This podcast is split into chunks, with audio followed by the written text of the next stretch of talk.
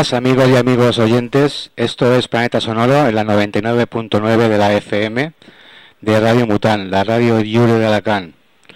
Hoy no nos puede acompañar Vicky Ramírez por problemas técnicos. Y bueno, tenemos hoy un programa especial de ACDC. Esto va a ser la primera parte. Bueno, este programa se lo quiero dedicar a mi pareja, que es el martes fue su cumpleaños y es la número uno de fan de ACDC. Bueno, vamos a empezar un poquito contando la biografía de los hermanos Jones, que nacieron en Glasgow, en Escocia, y emigraron hacia Sydney, ¿no? en Australia, a mediados del 63, con la mayor parte de su familia y su mejor amigo, en quien se basaron un poco la parte de, de lo que fue la base del grupo, ¿no? George fue el primero en aprender a tocar la guitarra, comenzó en un grupo de SC Beats, en una banda que fue muy conocida por un tema, el Friday All My Mind, que fue número uno en Inglaterra. Y bueno, los hermanos más pequeños decidieron seguir los pasos del hermano mayor, ¿no? En noviembre del 73, Malcolm y Angus Young formaron ACDC y reclutaron al bajista Larry Van Krieg el cantante Dave Amos y el batería Colin Burgess, es Master of Apprentice. El grupo tocó su primer concierto en un club llamado Chickers, en Sydney, en el año eh, nuevo del 73. Eh, más tarde firmaron para Albert Production de EMI, de Australia y Nueva Zelanda. Al principio la formación del grupo cambió a menudo y Colin Valle fue el primer miembro despedido y varios bajistas y bateristas también pasaron por la banda durante el siguiente año. Como veis, eh, hubieron muchos movimientos de músicos en el grupo, ¿no? Entonces los hermanos decidieron que Mary Evans no era un representante conveniente para el grupo, ¿no? Ya que les parecía más un rockero glam como Gary Glitter.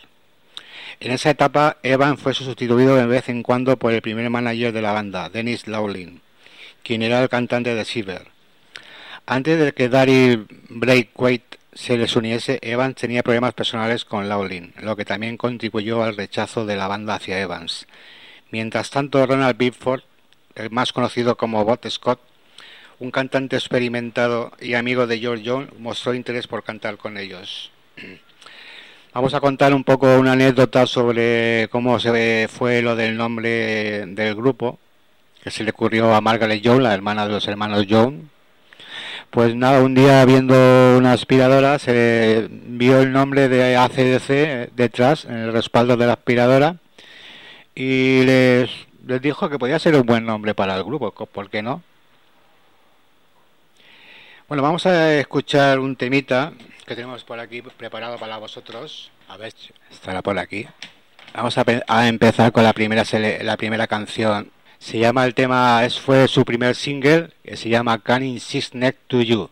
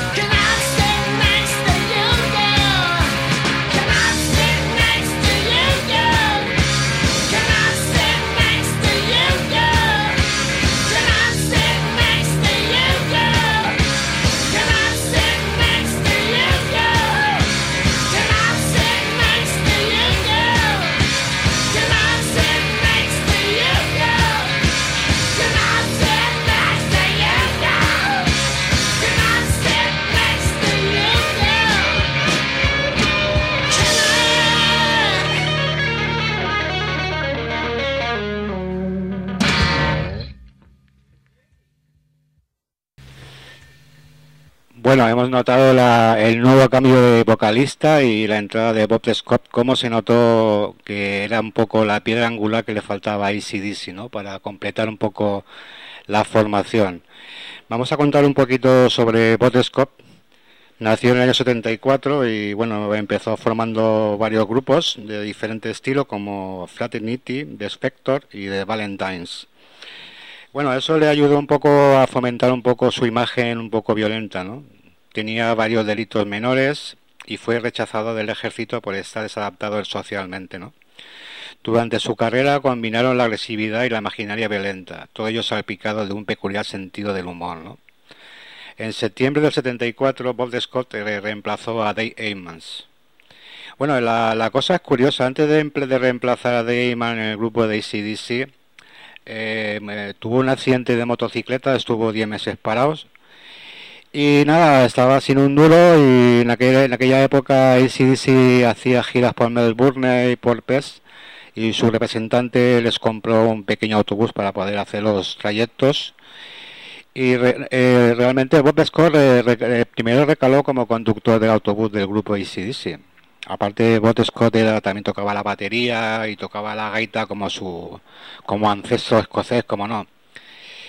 Y nada, así fue de rebote un poco y con sus dotes musicales como llegó a formar un poco, a ser parte del grupo, ¿no?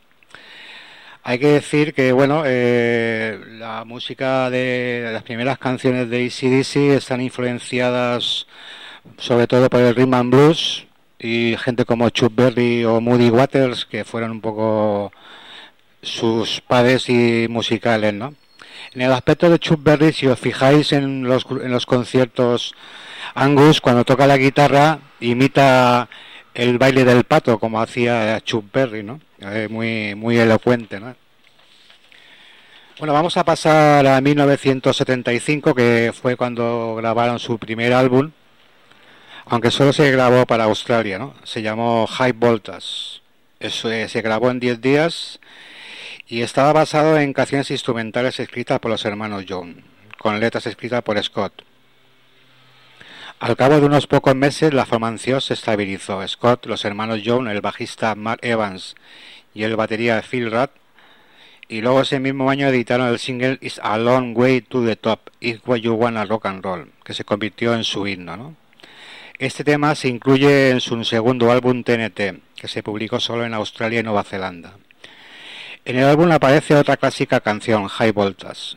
Estos dos álbumes fueron producidos por banda George Jones. Un solo riff, sencillón, es el It's a Long Way to the Top, canción que relata lo difícil que es abrirse paso en la escena musical. ¿no? Bob Scott hace su propio duelo de solos con Angus Young en la gaita y John en la guitarra. Bueno, vamos a escuchar este tema que es una pasada.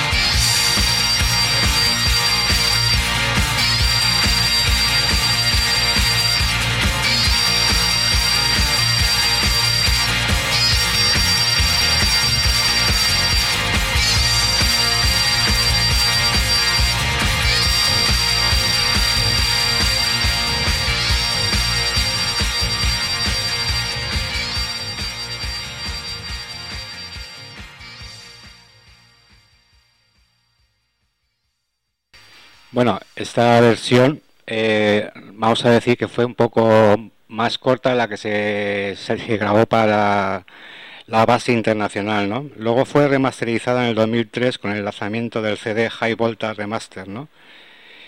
Y bueno, vamos a pasar un poco al disco High Voltage y vamos a repasar también un poco, porque en el 76 la verdad es que ya fue un, poco un salto bastante cualitativo, ¿no? En el 76, como decía, firmaron un contrato internacional con Atlantic Records y comenzaron a hacer giras europeas, ¿no? La verdad es que les valió bastante un bagaje compartir escenario como músicos de la talla de Kiss, Aerosmith, Sticks, Blue Oyster Cool y Chip Trip, ¿no? El grupo, el grupo realizó dos, otros dos discos en Australia, ¿no? El High Voltage, como he dicho antes, y el Dirty Deep Down, Deep Chips, del 76. El material de ambos sirvió para elaborar High Voltage para Estados Unidos. En el otoño del 77 publicaron Let There Rock. Al año siguiente se, se incorporó Cliff Williams en el disco Power Us. Todos estos álbumes fueron producidos por banda y George Young. El ambiente de sus conciertos se refleja en, el Lead You You One Blood. Este disco la verdad es que tiene mucha energía, ¿no? Podríamos escuchar, por ejemplo, un tema que es muy conocido de ellos, el, como no, el High Voltage.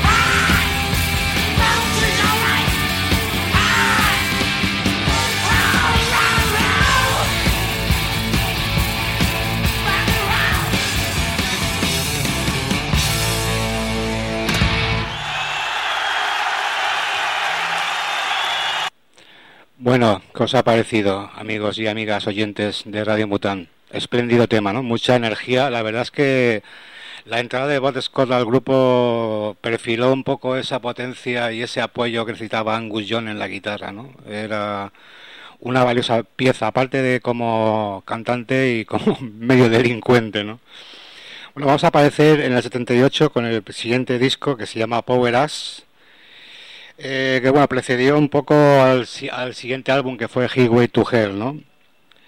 El álbum consiguió ventas millonarias en los primeros puestos de todas las listas y consiguió bastantes discos de oro, ¿no? Vamos a escuchar una canción que se grabó en un directo en Nashville, ¿eh? se llama eh, Gone Shooting. Uh, She's Gone Shooting. He got herself a gun. This one uh, called She's Gone Shooting. He got herself a gun.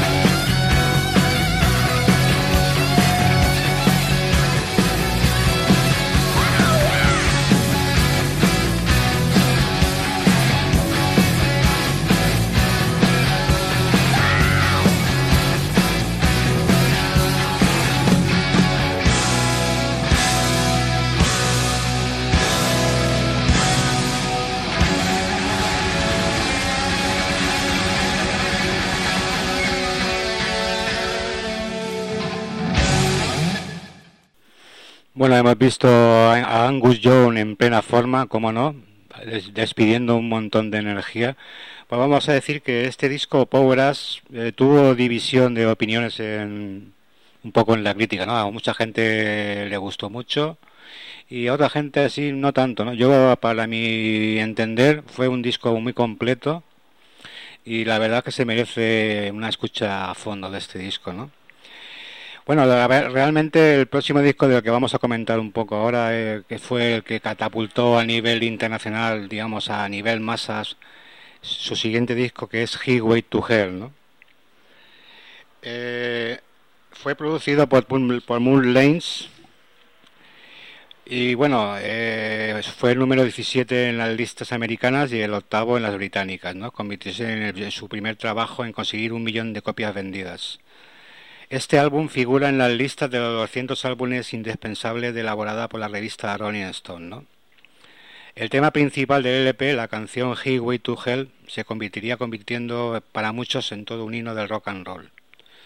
El tema también se ha convertido en una de las canciones más famosas en la historia del hard rock.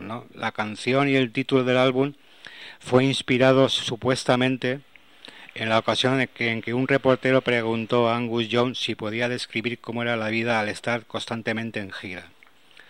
Eh, Angus comentó que era, era ah, literalmente una jodida autopista al infierno y ahí quedó ese nombre, ¿no? Bueno, vamos a escuchar un poco esta canción de Highway to Hell.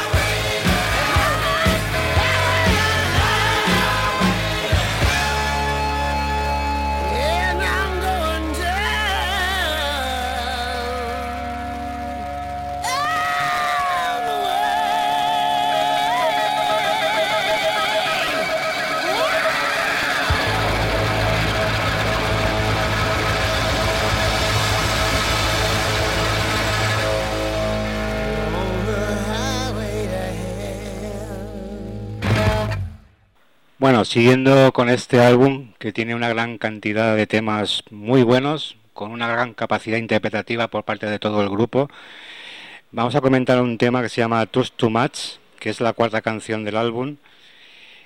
Y la portada del single, voy a comentar que en muchos países fue lanzada con la fotografía de la banda invertida, eh, mostrando incorrectamente a los hermanos John y al bajista Chris Williams tocando los instrumentos con la mano izquierda. Eh, esta canción aparece en la banda sonora del videojuego Grand Theft Auto de Ballad of Gary Tony. Supongo que los que le gusten el, videojuego sabrán de qué hablo, ¿no? Eh, tiene un toque comercial esta canción, ¿no? Quizás una canción muy marcada, con una base rítmica muy potente, pero con unos riffs de guitarras que, bueno, señores, hay que descubrirse ante Angus y todo su equipo, ¿no? Vamos a escuchar este Too Too Much.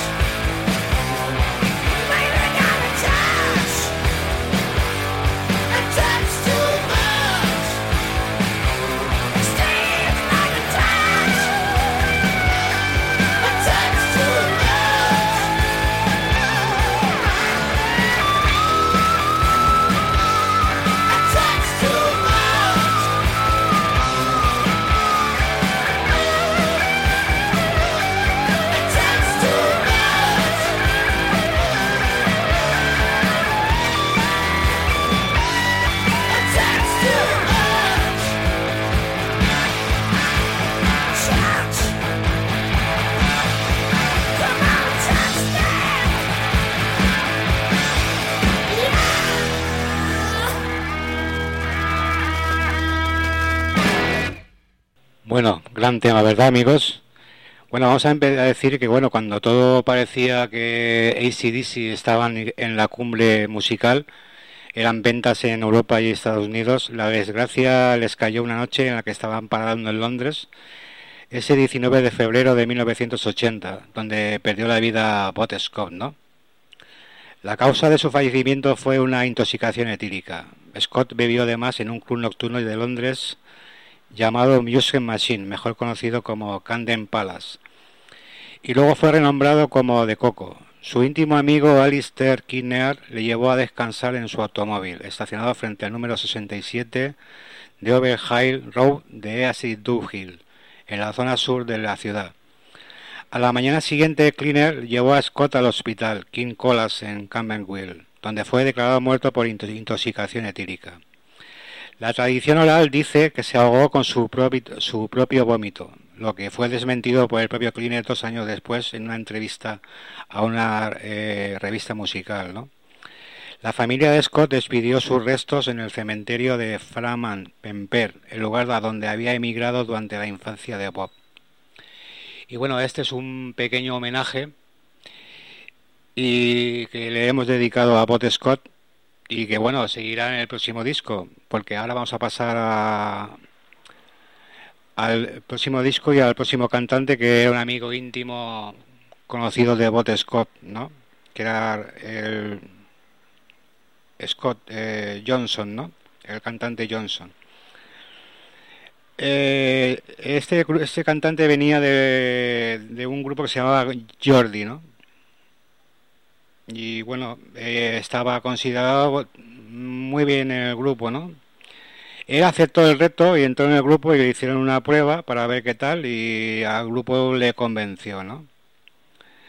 Grabaron en el 80 Back in Black y este disco, esa portada negra estaba supuesta, claro, dedicada, dedicado a Bot Scott, bajo la producción de Robert Land. Las cifras alcanzadas por este álbum fueron muy notables en Estados Unidos. Encabezó la lista de ventas durante cinco semanas y se mantuvo durante otras 20 en el top 10. O sea que estuvo en total 131 semanas en el top 40. O sea, una, barbaridad, ¿no? Transcurrido un año habían rebasado los 5 millones de ventas en aquel país. Y hasta la fecha la RIA certifica 22 álbumes de platino para Back in Black, lo que viene a ser más de 22 millones de copias vendidas en los Estados Unidos. Se estima que vendieron más de 40 millones de copias de este LP, figurando en la lista de los más vendidos de la historia, después del thriller de Michael Jackson, lanzado un par de años más adelante. La canción que vamos a, escuchar, eh, escuchar pertenece a la humanidad, eh, pertenece a esos creadores tan buenos que han sido y son los ACDC, ¿no? Vamos a debitar un poco con este tema, con el Back is Black.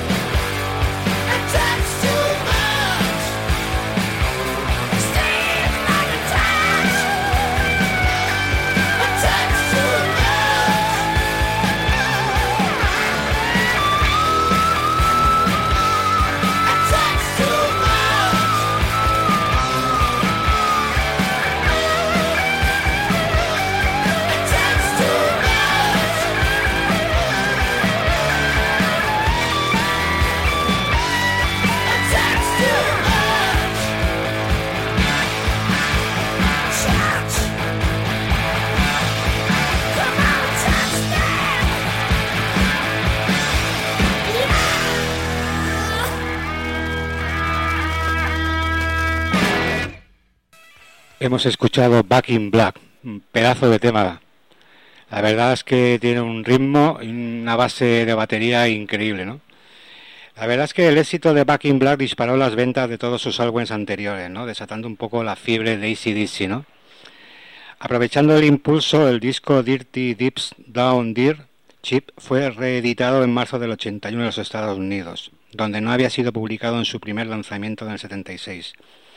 Permaneció 55 semanas en la lista de los 40 más vendidos y obtuvo en el 2001 su sexto disco de platino.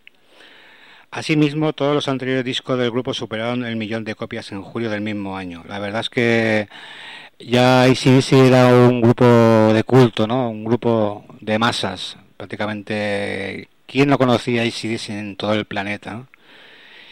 El siguiente álbum, que se llamaba Four Toes Above to Rock, se publicó en el, en el 81 y sacaría a relucir un poco el éxito también con el mismo nombre, ¿no? El mismo, la misma canción. Al igual que los dos álbumes anteriores, fue producido por Mood Land. Recibió una buena acogida entre los fans, pero no mucho en la crítica. ¿no? Vamos a escuchar este tema, For About to Rock.